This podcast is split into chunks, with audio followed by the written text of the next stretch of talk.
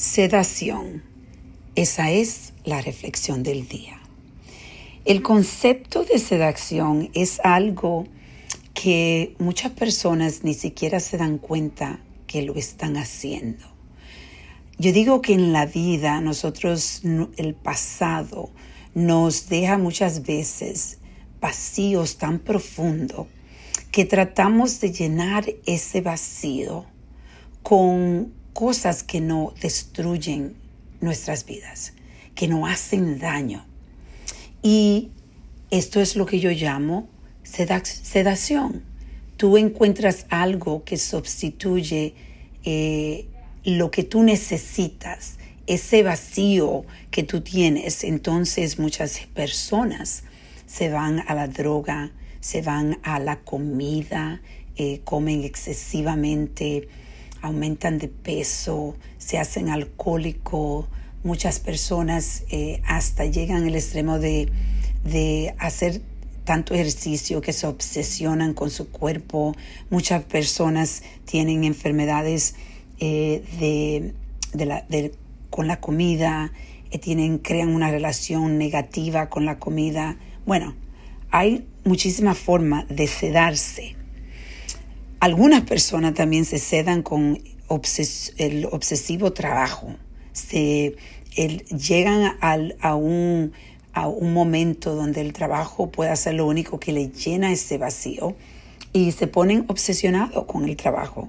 Entonces, esa obsesión, ese, esa, de la forma de sedarse, es algo muy peligroso porque tú empiezas a sedarte de, hasta de una forma donde completamente te pierdes. El alcoholismo es una de las formas más agresivas, yo digo, y muchas veces la, vemos. Las personas que toman alcohol están tratando de, de buscar un escape del dolor, del vacío, de lo que ellos necesitaban en su vida. Muchas veces en la niñez, la niñez que, eh, que los niños pasan eh, son, traen marcas que en realidad crean ese abandonamiento con los padres, mucho dolor.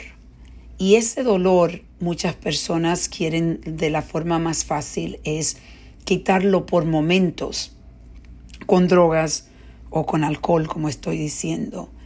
Y yo estaba hablando con alguien que estaba, yo estaba diciendo que lo importante es primeramente reconocer de que tú te estás sedando. Identificar la forma que tú te estás sedando. Y ahí, poco a poco, empezar a buscar ayuda, empezar a hablar con las personas, a buscar personas que pueden ser tus mentores, a escuchar libros que te pueden ayudar a entender. Hay un libro que estoy escuchando ahora que se llama Padres Tóxico. Y es un libro que te puede ayudar a identificar la forma de que a ti te criaron y los problemas que tú estás teniendo, los problemas que tú estás teniendo ahora. Es eh, empoderante saber eh, que reconocer de que tú estás usando ciertas cosas para sedar el dolor. Entonces, hoy yo te estoy invitando a que venga a reflexionar conmigo de la forma que tú estás sedando el dolor que tú sientes o ese vacío que sientes en tu alma.